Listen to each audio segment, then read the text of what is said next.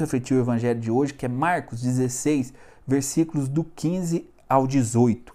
O evangelho de hoje nos fala do envio dos apóstolos, Jesus que diz aos apóstolos: Ide, pregai o evangelho a todas as criaturas, quem crê e for batizado será salvo, quem não crê e não for batizado será condenado. Jesus quis ter uma igreja. Hoje em dia está na moda, né? As pessoas falam assim: ah, Jesus é amor, Jesus não quis ter uma igreja. Todas as religiões são boas. O que importa é você crer em alguma coisa. Não é assim que nós vemos no Evangelho. Por quê? Jesus escolheu 12 apóstolos.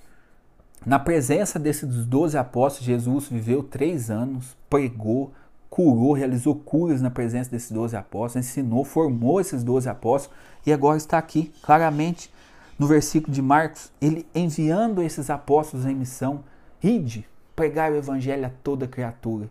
E esses apóstolos saem em missão e hoje nós temos a igreja de Cristo, a igreja católica apostólica romana. Fora desta igreja, estar fora dessa igreja significa estar fora da igreja de Cristo. E hoje, dia 25, nós recordamos a conversão de São Paulo. São Paulo que vai vir depois dos apóstolos, mas que vai agregar muito para a vida apostólica, para a igreja, até enquanto a igreja como um, uma comunidade eclesial, porque São Paulo era um judeu, doutor da lei, que estudou na escola de Gamaliel, um grande homem ali, falava da lei de Deus, recebeu uma carta para perseguir os cristãos. Paulo era perseguidor dos cristãos, mas um dia ele pega e se encontra com Jesus. Jesus aparece para Paulo. Paulo estava a caminho de Damasco, perseguindo os cristãos, Jesus aparece para ele e fala: Saulo, Saulo, por que me persegues? O nome de Paulo na época era Saulo, depois recebe um novo nome que significa uma nova missão. Saulo, Saulo, porque me persegues? Observa aqui um detalhe interessante.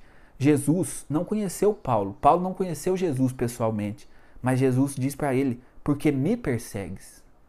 Paulo não perseguia Jesus, ele perseguia os cristãos, mas aí que está a beleza.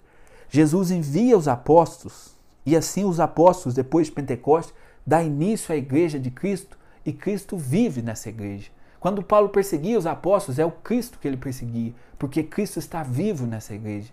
Esta igreja, qual nós fazemos parte hoje, ela é o corpo de Cristo. Cristo vive por ela. Cristo opera pelos sacramentos.